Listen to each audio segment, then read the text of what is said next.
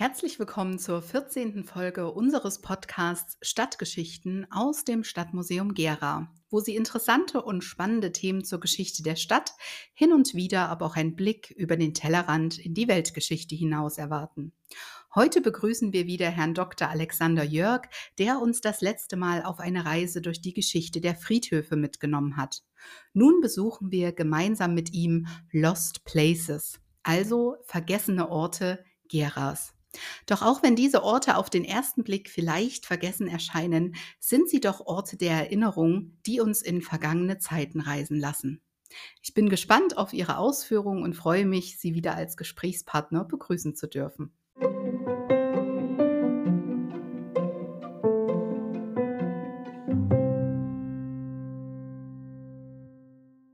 Interesse an Lost Places ist über die letzten Jahre stetig gewachsen. Es gibt eine große Community, die an Lost Places interessiert ist, diese besucht und ihre Erfahrungen online teilt.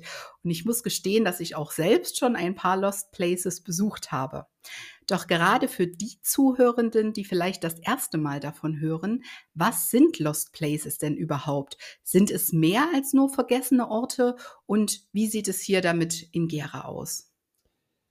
Ja, herzlich willkommen und gleich zu Ihrer ersten Frage Stellung nehmend. Es ist vollkommen richtig. Lost Places sind, wie der Name schon sagt, vergessene, menschenverlassene Orte. Und gerade in einem Stadtbild ärgert man sich ja oft über solche Orte, weil sie doch oft als Schandfleck wahrgenommen werden. Aber, wie Sie schon richtig sagen, es gibt auch viele, die Interesse an solchen Orten haben, denn sie strahlen natürlich meistens etwas Mystisches aus, sie erzählen eine Geschichte, sie sind sehr geschichtsträchtige Orte und gerade hier in Gera haben wir doch eine große Spannbreite von solchen Lost Places. Das geht über Einzelhäuser, die wir finden, die manchmal auch in einem Straßenzug, der gut saniert ist, dann eher stört, bis hin zu größeren Einrichtungen, die ehemals mal Krankenhäuser waren oder größere Industrieanlagen. Von daher gibt es eine große Spannbreite.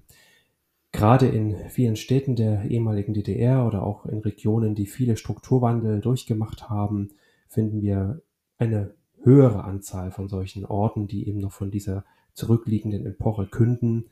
Ähm, und deshalb haben wir doch ähm, noch einige in unserem Stadtbild erhalten.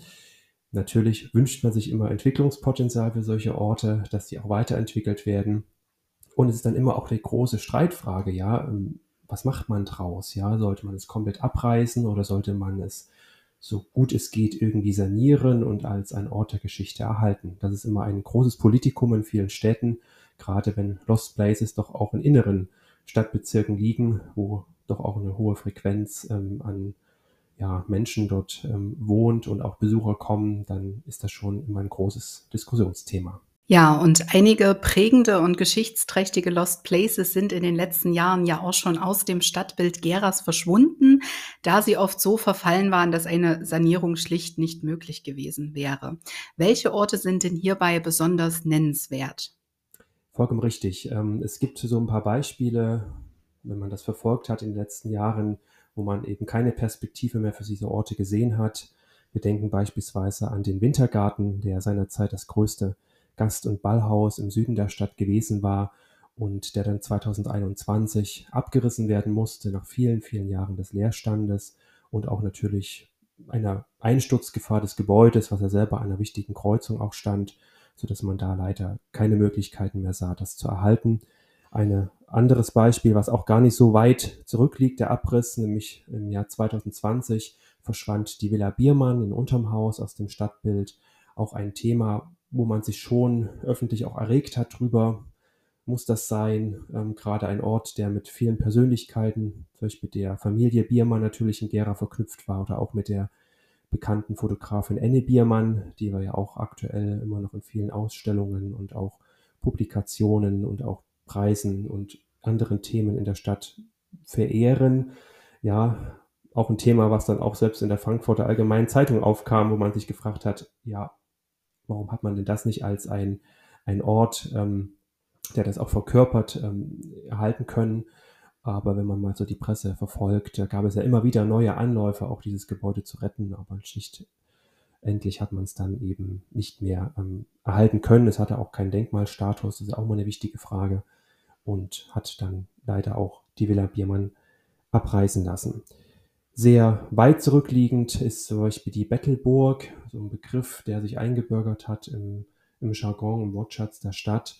Ähm, ein Gebäude, ein Industriedenkmal, was im 18. Jahrhundert entstanden ist und diesen Namen der Bettelburg erst bekommen hat, weil es einmal als Armenhaus der Stadt auch ähm, Funktion hatte während der Cholera-Epidemie. Aber dann natürlich die großen Umstrukturierungen im Bereich der Reichsstraße und der Nebenstraßen und mit der Errichtung der BFA letztendlich doch abgerissen wurde, aber eben auch sehr diskutiert wurde, aber inzwischen natürlich auch schon lange zurückliegt. 1996 verschwand dieses Objekt, von daher sind da schon die Wogen etwas geklettet inzwischen. Ja, und dann gibt's wieder so Objekte, wo sich eigentlich keiner drüber aufregt, dass sie wegkommen. Da ist man einfach nur froh. Das ist der Milchhof in Gera. Ähm, auch so ein langes Streitthema an der nördlichen Stadteinfahrt. Ich glaube, da ist jeder froh, dass diese, dieser Schandfleck, diese Ruine nun endlich ähm, aktuell in diesem Jahr beseitigt wurde und dort Neues entstehen kann. Da hat man eben mal so verschiedene Beispiele, ja, was irgendwie manchmal die Gemüter erhitzt, aber auf der anderen Seite auch, wo man froh ist, dass man so ein Lost Place dann auch nicht mehr im Stadtbild hat. Wir wollen uns nun äh, Lost Places zuwenden, die immer noch im Stadtbild zu finden sind. Darunter beispielsweise das Rittergut Roschütz, welches im, es im Stern auf die Liste der schaurigsten Orte zum Gruseln in Thüringen geschafft hat. Ist es wirklich so schaurig und was kann man noch über diesen verlassenen Ort berichten? Ja, also es ist wirklich ein schauriger Ort. Ich weiß nicht, wer von unseren Zuhörerinnen und Zuhörern schon mal dort gewesen ist, aber das ähm, verfallene ehemalige Rittergut oder auch die, der herrschaftliche Wohnsitz, aus dem das ja mal dann auch ähm, umgebaut wurde, liegt ja sehr weit abseits, ähm, ja, noch nördlich der Autobahn in einem doch eher verlassenen Parkgelände nördlich des Ortsteils von Roschitz und ist auch ein Ort mit ganz, ganz großer Geschichte eigentlich, ja. Wie schon der Name drinsteckt, eines der vielen Rittergüter, was es mal in der Umgebung von Gera gab, ehemaliger herrschaftlicher Wohnsitz, der dann nochmal durch einen großen ähm, Industriellen erworben wurde, dieses Anwesen Ende des 19. Jahrhunderts von Wilhelm Meyer. Und der hat das dann zum Sommersitz ausbauen lassen. Ja, hat auch noch viele Wirtschaftsgebäude ringsherum zugekauft. Es kam noch eine Schäferei dazu, viele Ländereien, Waldgebiete, sodass ein 100 Hektar großes Imperium entstand, ähm, sogar mit eigenem Jagdrevier. Also das war schon etwas, was ich sehen lassen konnte zu damaliger Zeit. Das erinnert so ein bisschen auch an das Imperium von Georg Hirsch oder Paul Schulenburg und anderen. Ja, und vieles erinnert auch heute noch irgendwie an diese Geschichte. Gerade der Fakt, dass Meyer ja damals auch eine Milchwirtschaft dort ähm, an diesem Ort betrieben hat und eine eigene Sterilisationsanlage hat und die Chroniken berichten also, dass dann die dort abgefüllte Milch über eine feste befahrbare Straße in die Stadt transportiert wurde und der Name der Milchstraße, den es ja bis heute gibt, erinnert noch daran. Und das ist immer so ein bisschen lustig, wenn man dann, wenn man dort wohnt in Tins oder in Roschitz, wo ich auch selber aufgewachsen bin, und dann hieß es manchmal zu irgendwelchen Spaziergängen am Wochenende, lass uns mal hoch zur Milchstraße gehen, dann ist das immer damit gemeint, dass man in Richtung dieses ehemaligen ja, Parkgeländes ähm, aufbrach. Ja, warum ist es so verfallen? Es war einmal so, dass es nochmal einen Besitzerwechsel durchgemacht hatte. Also der Herr Meier hatte jetzt gar nicht so viele Jahre was davon. Ähm, es ging dann nochmal einen Herrn Oskar Arnold über, der hat nochmal einen Teil dieser Parkanlage sehr luxuriös umgestalten lassen, hat seltene Baumpflanzungen vornehmen lassen und sogar ein Teehaus errichtet, was ja auch vielen noch ein Begriff ist, weil gerade dieses Stück der Parkanlage dann auch Teil des späteren Roschitzer Sommerbades war. Aber auch Arnold hat nicht viel davon gehabt, hat es dann 1920 bereits wieder verkauft und dann kam eben diese wechselvolle Geschichte der Fremdnutzung. Es Reichsader, Arbeitsdienstlager gewesen war, Lazarett, Pionierleiterschule, eben, was ich schon erzählt hatte, die Zeit, ähm, wo es auch eine Teilnutzung ähm, des Sommerbades Roschitz gab und dann eben seit der Wiedervereinigung viele Jahre des Leerstandes. Das Grundstück wurde aufgeteilt, teilweise ist es privatisiert. Dann gab es auch noch diesen Großbrand 2018 und das hat dem eigentlichen der eigentlichen Villa oder dem Herrschaftssitz dann eigentlich noch diesen Todesstoß gegeben, dass es ein Gebäude ist, was sehr, sehr stark verfallen ist, vom Dachstuhl völlig abgebrannt und ja, wo die Natur sich auch so ein Stück weit diesen Ort zurückerobert und das macht eigentlich diesen mystischen Reiz aus, aber geht natürlich auch eine gewisse Gefahr von solchen Objekten aus, dass da nichts einstürzt. Also sich irgendwo dann in, die, in das Innere zu begeben, ist natürlich nicht unbedingt empfehlenswert. Über den nächsten Lost Place habe ich einen Artikel aus dem Jahr 2020 gefunden, der eine Sanierung dieses Ortes in Aussicht stellt. Es handelt sich dabei um die Milbitzer Heilanstalten, die als Vitalpark Korilleshöhe wiedereröffnet werden sollten. Die Bereiche Pflege, Wohn und Gesundheit sollten hier miteinander verbunden werden. Doch die Heilstätten sind bis heute leerstehend und verfallen zunehmend. Was können Sie uns denn über diesen Ort verraten? Es ist vollkommen richtig, dass gerade für die ehemaligen Milbitzer Heilanstalten es schon viele Versuche gab, diese zu reaktivieren. Hat sicherlich auch was mit der Lage zu tun. Sie liegen am Rande des doch sehr begehrten und bekannten Stadtteils Unterm Haus an der Grenze zu Milbitz. Sie liegen etwas erhöht mit dem schönen Blick übers Elstertal. Sie sind auch verkehrstechnisch einigermaßen angebunden. Das weckt natürlich immer wieder Hoffnungen bei Investoren, so etwas zu reaktivieren. Aber naja, es ist halt auch ein großes Grundstück mit alter, verfallener Gebäudesubstanz, mit viel Sanierungspotenzial und ähm, ja, da muss man schon ein bisschen risikobereit sein und einiges an Geld auch mitbringen. Aber zurück zur Geschichte. Woher kommt dieser Name? Warum gab es das überhaupt zusätzlich? Ist eigentlich ganz interessant, wenn man mal zurückschaut, dass es Ende des 19. Jahrhunderts, ähm, dass man sich da auch schon viel Gedanken gemacht hat über die Krankenversorgung in der Stadt. Es gab ja ein städtisches Krankenhaus in der Robert-Koch-Straße aber es war ja auch eine Zeit eines sehr starken Bevölkerungszuwachses. Und es gab da auch nicht wenige Ärzte, die das mal hochgerechnet haben auf die Bevölkerungszahl. Wie viele Krankenhausbetten haben wir eigentlich? Und da sah es doch sehr, sehr düster aus. Man hat dann festgestellt, dass im Vergleich zu anderen Orten im damaligen Deutschen Kaiserreich doch Gera und Umgebung die niedrigste Anzahl an Krankenhausbetten pro Einwohner hatte. Und diesen Missstand wollte man beseitigen und fasste dann den Entschluss, dass man so einen neuen Krankenhausbau unterstützt. Und die Initiative, dass es überhaupt dazu kam, die geht auf das Fabrikanten-Ehepaar Schlutter zurück. Die Louis-Schlutter-Straße in Gera kennt man auch. Ähm, ist also noch so ein Relikt, äh, was an diese Familie erinnert. Die haben auch ein persönliches Schicksal erlitten, dass nämlich alle ihre vier Kinder an Infektionserkrankungen verstorben waren. Und von diesem Schicksal geprägt und mit viel Geld in der Tasche haben sie gesagt, wir gründen eine Stiftung, die das Ziel hat, hier einen Bau von Heilanstalten zu fördern. Und man hatte ja schon ein städtisches Krankenhaus, also entschied man sich am Rande der Stadt, damals noch außerhalb der eigentlichen Stadtgrenzen, etwas zu bauen, nämlich ein Krankenhaus, was das Ziel hatte, die ländliche Bevölkerung von Geras zu versorgen. Das war das immer darüber stehende Ziel.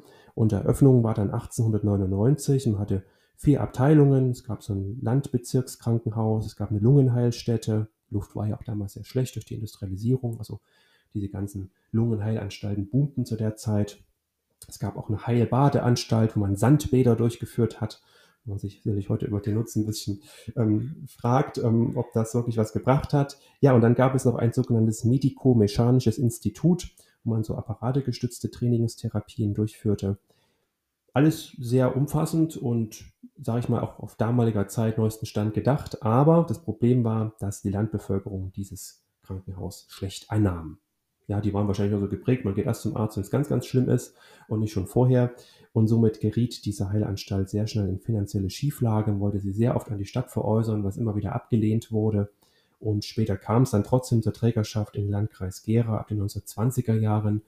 Ja, und dann war der Zweite Weltkrieg und danach standen ja die ähm, Zeichen auf ähm, einer anderen Richtung und somit äh, mit Einwanderung der Sowjets hier in unsere in unser Gebiet ähm, ist es dann also sowjetisches Militärkrankenhaus geworden und hatte diese Funktion tatsächlich auch bis 1992 inne, wo die Sowjets dann abzogen aus unserer Stadt. Und seitdem haben wir eben diesen Leerstand, diesen zunehmenden Verfall. Es ist ja ein Krankenhaus, was im damaligen Pavillonstil errichtet wurde. Das heißt, es gibt mehrere einzelne Gebäude. Das ist also nicht ein Gesamtgebäude, sondern ist eher verstreut auf so eine ähm, Fläche mit kleineren Gebäudeanteilen.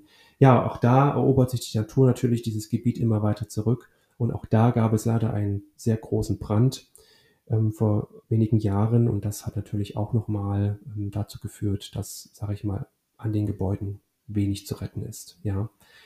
Und dann ist es natürlich immer interessant, ja, macht man da was draus an dem, was noch da ist? Wie sind die Böden belastet? Es sind immer viele Fragen für Investoren. Wir werden sehen, was sich daraus entwickelt. Ich als Gästeführer kann leider auch noch nichts Neues dazu sagen. Man muss da einfach mal ähm, ja, die Augen in der Presse haben und mal gucken, was da sich in den nächsten Jahren noch entwickelt. Ja, ein weiterer verlassener Ort, den ich auch selber erst mal nachschlagen musste, muss ich zugeben. Also, den kann man wirklich als vergessen bezeichnen, ist das ehemalige Residenztheater. Wo befindet sich denn dieses? Da muss man immer erst mal von den Begrifflichkeiten wenn man immer sagt: „Ehemaliges Residenztheater“, denken immer viele: „Ach, das Theater am Küchengarten.“ Nein, das ist es tatsächlich nicht. Es gab einmal eine Zeit, wo 2 größere Theater in Gera mit nebeneinander koexistierten. Und das war eben Anfang des 20. Jahrhunderts und Ende auch des 19. Jahrhunderts schon. Und das befindet sich in der heutigen Geschwister-Scholl-Straße, der früheren Schützenstraße. Und da muss man schon ein bisschen auf Suche gehen, wenn man mal diese Straße von der Mühlengasse aus immer weiter nach hinten geht bis zur Wasserkunst, dann wird man auf der linken Seite irgendwann auf ein sehr verfallenes Gebäude stoßen. Und es ist eben auch leider ein Objekt, ja, wo viel große Geschichte drinsteckt, was aber, wie gesagt, irgendwie viele vom Schirm verloren haben. Ein ehemaliges Varieté-Theater, was mehrere Namen auch in seiner ja, Entstehensphase und auch Bestehensphase trug. Es war einmal als Walhalla Theater bekannt mit Kaisersaal und eben ab ähm, der Wende vom 19. zum 20. Jahrhundert war es eben für 15 Jahre ein Residenztheater, ist aber nicht zu verwechseln mit dem gleichzeitig existierenden fürstlichen Hoftheater am Küchengarten. Das waren zwei verschiedene Dinge. Das Residenztheater war also ein privat geführtes zu damaliger Zeit. Und das Interessante ist, dass es auf einem Grundstück steht, wo es noch weiter jetzt ähm, in die Vergangenheit blickend schon einmal ein deutschlandweit einmaliges Sohl- und Brunnenbad gab. Man hat also einen größeren Badegarten angelegt.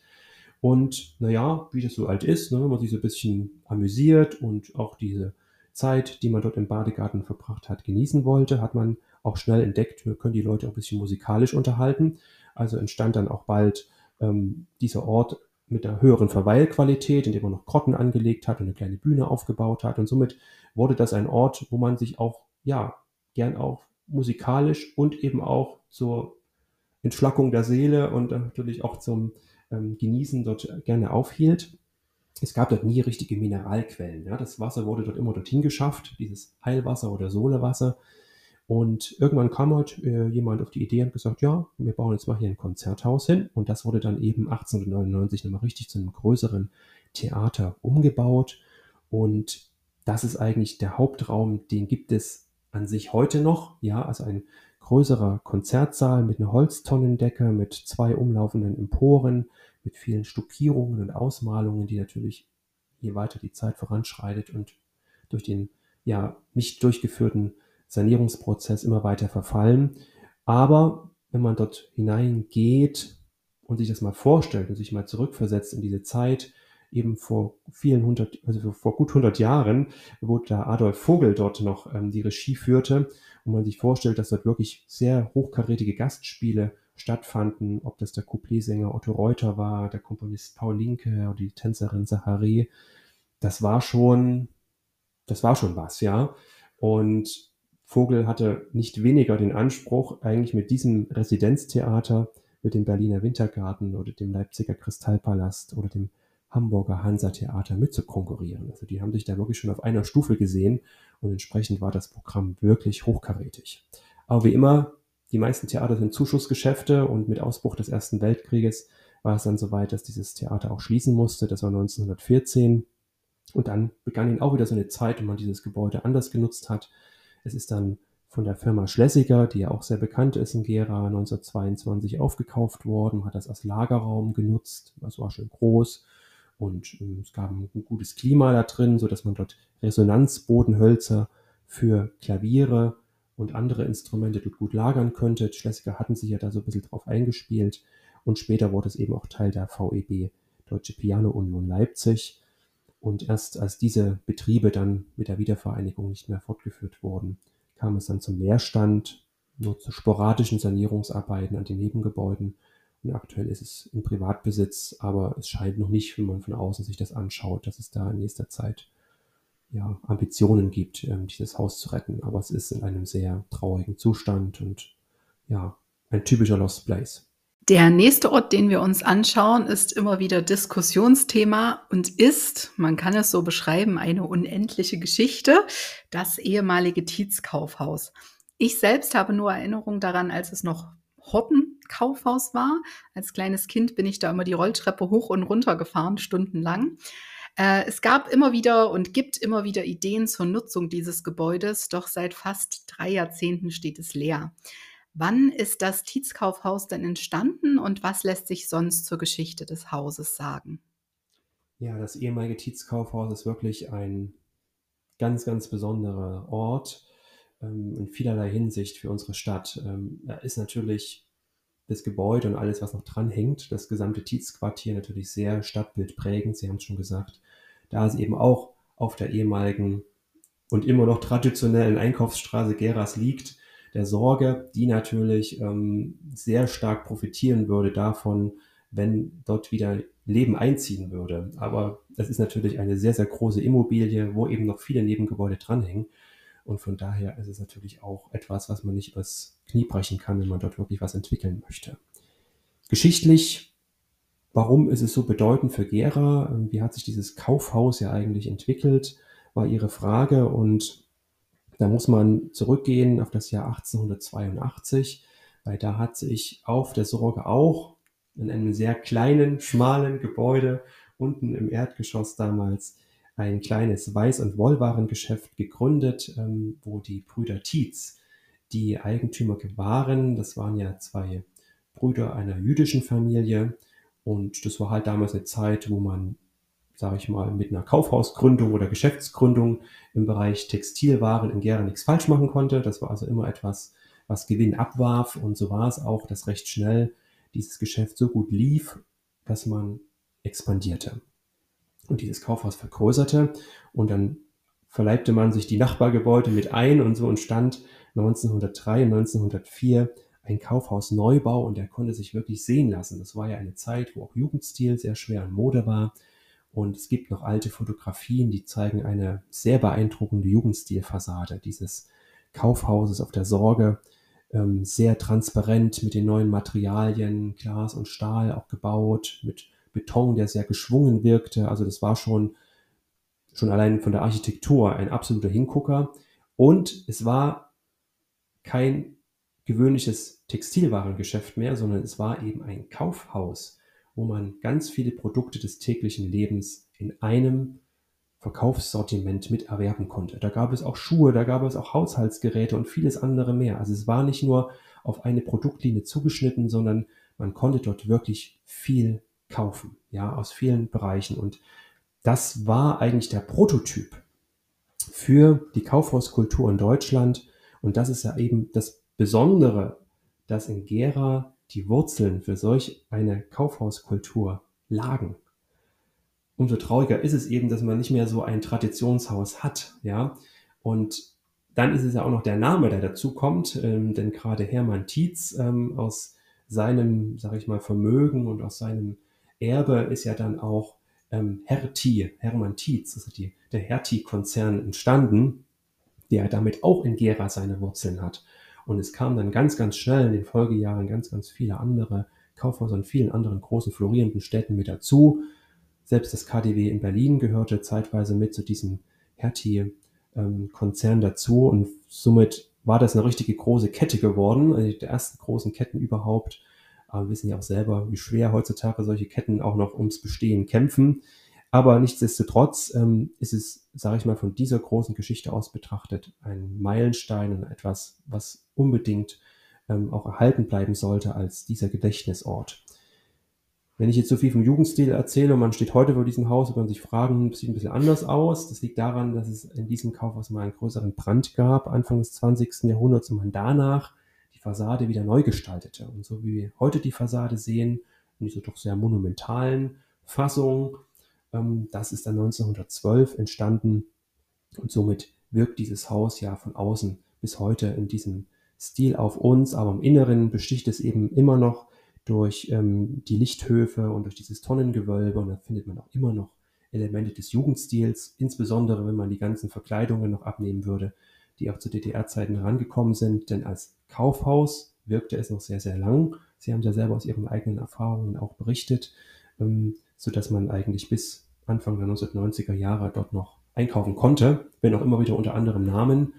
Ja, und dann haben wir eben jetzt diese lange Zeit dieses Leerstands, der immer wieder neu unternommenen Anläufe, dort etwas zu etablieren, was wirklich Kundschaft anzieht. Das muss ja nicht nur die, der reine Verkauf sein, sondern das können ja auch Behörden, Ämter, Bibliotheken, Hochschulen. Es war ja schon alles im Gespräch, aber das ist eben nicht nur das Haus allein, sondern es hängt halt viel dran an vielen Nebengebäuden, die ja auch noch auf der Sorge, aber auch oben auf der Leipziger Straße ähm, ähm, mit dabei sind und zum Grundstück gehören. Und da muss eben viel bedacht werden. Und das andere ist natürlich auch, dass es im Privatbesitz ist, sodass die Stadt dann auch nicht einfach mal so frei verfügen kann. Und deshalb ist es sicherlich ein Thema, was noch viele Jahre die Diskussionen in der Stadt hochkochen lässt. Und ich kann auch immer wieder sagen von den Stadtführungen, dass es natürlich etwas ist, was nicht nur die Einheimischen, sondern auch viele von außerhalb interessiert. Und immer wieder sagen, Mensch, ich habe so ein historisches Haus hier, da muss man doch was draus machen. Ich hoffe, ja. da wird was draus. Ja, wir werden sehen, wie es in den nächsten Jahren damit weitergeht. Ja, ein weiterer besonderer Lost Place, besonders in Bezug auf die Architektur, ist das Haus Meyer, welches nach Plänen von Thilo Schoder entstanden ist. Leider steht dieses Gebäude des neuen Baus auch seit vielen Jahren leer und verfällt immer mehr. Was ist denn über die Entstehung und Nutzung dieses Lost Places bekannt? Mit Haus Meier machen wir jetzt erstmal so einen kleinen Sprung in den Stadtteil Biblach. Genau gesagt in ja, das Denkmalensemble des Biblacher Hanges. Der ist ja bekannt, dass er in den 1950er Jahren dann so langsam entstand und am Rande dessen, dieses ehemaligen ähm, Bergarbeiterstadtteils, entstanden schon etwas früher Villengebäude. Und das Haus Meier ist ein Gebäude, was auch für einen damaligen ja, wichtigen Kommerzienrat und ähm, Unternehmer, dem Wilhelm Ernst Meyer, entstand. Nicht zu wechseln mit dem Herrn Meyer, den wir schon bei, der, ähm, bei dem Roschitzer Rittergut hatten. Da hieß genauso, wurde auch genauso geschrieben und hatte manchmal so Doppelungen drin. Das Besondere ist eben, dass dieses Wohnhaus erst 1926 entstand, also viel, viel später als die meisten anderen Villengebäude in unserer Stadt. Und das war natürlich eine Zeit, wo auch ein anderer Wind wehte und ähm, gerade die Ideen der Bauhausschule sehr ähm, beliebt waren und somit hat sich der damalige Hausherr dann auch einen Architekten an die Hand geholt, der etwas vom neuen Bauen verstand und das war Tilo Schoder, den wir ja als unseren Star-Architekten im 20. Jahrhundert ja hier auch entsprechend präsentieren in unserer Stadt und dem wir auch die meisten Gebäude des neuen Bauens zu verdanken haben. Ja, und das Besondere ist eben, dass dieses doch, sage ich jetzt mal, von der Größe recht kleine Wohnhaus alle diese Elemente des neuen Bauens in sich vereint. Ja, diese kubische ähm, Bauform, das Flachdach, ähm, auch der Grundriss dieses Hauses ist etwas sehr Besonderes. Wir haben es hier mit einem Windmühlenflügelgrundriss zu tun. Ein schwieriges, langes Wort, wo man sich oft verspricht, ähm, wo man aber auch sieht, wie sich Tito Schoder zu damaliger Zeit auch mit amerikanischen Star-Architekten auseinandergesetzt hat, wenn wir hier gerade an den ähm, Frank Lloyd Wright denken, der ja auch in den Vereinigten Staaten Häuser in so einem ähnlichen Grundriss auch gebaut hat. Also das ist, sage ich mal, von der Architektur her und von der Anlage, auch an so einem Hang und wie es auch gebaut wurde, auch ganz nach den Wünschen des damaligen Hausherrn, ein wirklich besonderes Objekt. Aber, deshalb stellen wir es ja auch hier in der Reihe vor, ein Objekt, was auch zunehmend der Öffentlichkeit ähm, sich versperrt, in dem Sinne, dass das Grundstück immer weiter zuwächst und man vom eigentlichen Haus kaum noch was erahnen kann und es eben auch schon viele Jahre leer steht. Die meisten Gärschen kennen das Haus Meier als die Rundfunkvilla. Das ist so ein Begriff, der hat sich da irgendwie eingebürgert. Ähm, zu, zum einen, weil sich in den 1960er Jahren dort der Hörfunk des Radios der DDR ähm, eingerichtet hat und weil es eben auch nach der Wiedervereinigung noch einige Jahre durch den MDR mitgenutzt wurde. Aber seit 2005 haben wir eben den Leerstand. Wir haben auch hier private Menschen, die dahinter stehen, die dieses Grundstück, äh, denen das auch gehört und das Haus dazu.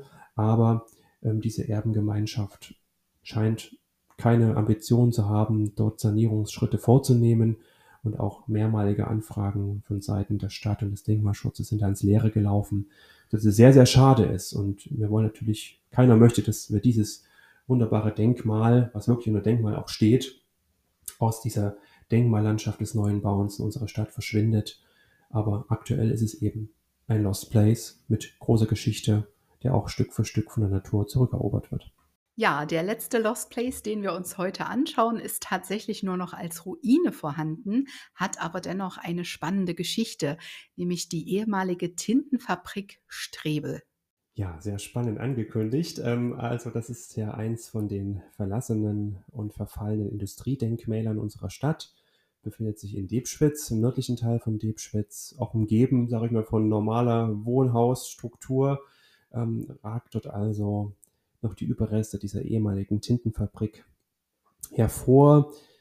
Ein wichtiger Standort, weil die Tintenfabrik Strebel ja eine der renommiertesten und ältesten Tintenfabriken in Deutschland war.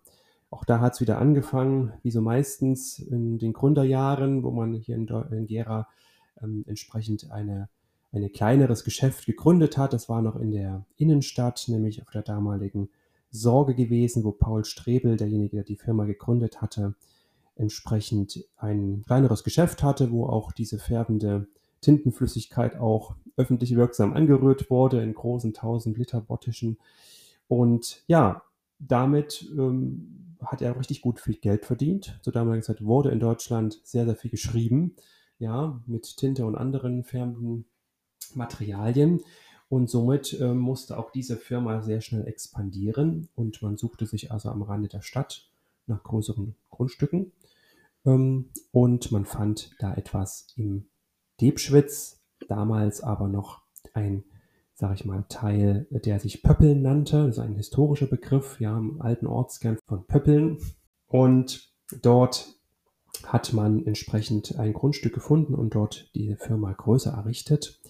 Und Strebel war also doch so gut in seinen Zahlen, was den Umsatz betraf, dass er sich auch noch eine Familienvilla erbauen konnte, die auch in der Nähe war, in der heutigen Straße des Friedens, der ehemaligen Waldstraße.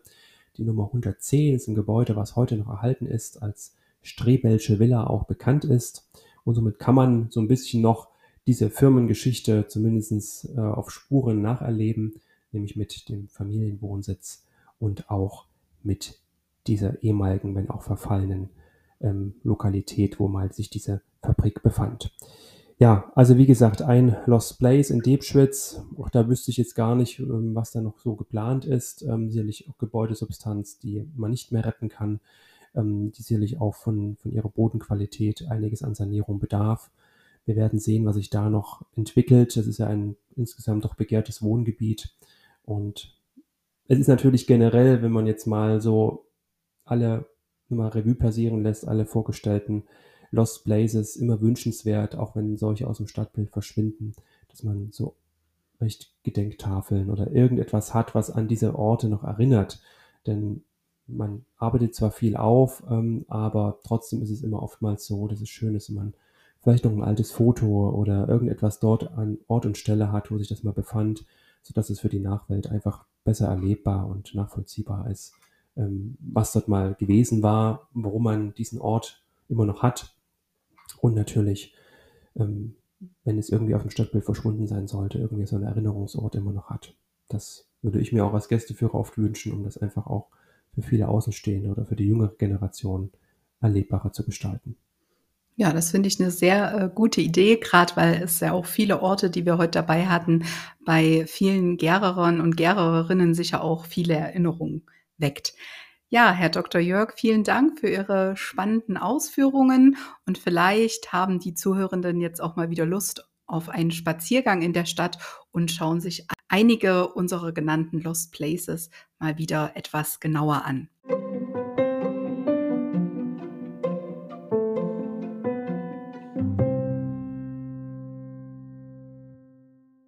Ja, das war die 14. Folge unseres Podcasts Stadtgeschichten aus dem Stadtmuseum Gera. Wir hoffen natürlich, dass Sie auch das nächste Mal wieder einschalten werden. In der kommenden Folge begrüßen wir Frau Gabriele Hartmann, die uns auf eine Reise durch die Geschichte der Lichtspielhäuser in Gera mitnimmt. Um 1900 gab es die ersten Aufführungen von Wanderkinos in Gera. Die Nachfrage war damals sehr groß und so wurden bald erste feste Spielstätten eingerichtet. In der Regel wurden die gezeigten Stummfilme von einem Rezitator erklärt und oft von einem Klavierspieler oder Musikanten begleitet. Der Höhepunkt stellte die Eröffnung des Palasttheaters im Jahr 1928 dar. Wir freuen uns auf viel Wissenswertes und so manche Anekdote über die Gererer Kinogeschichte. Bis dahin und auf Wiederhören.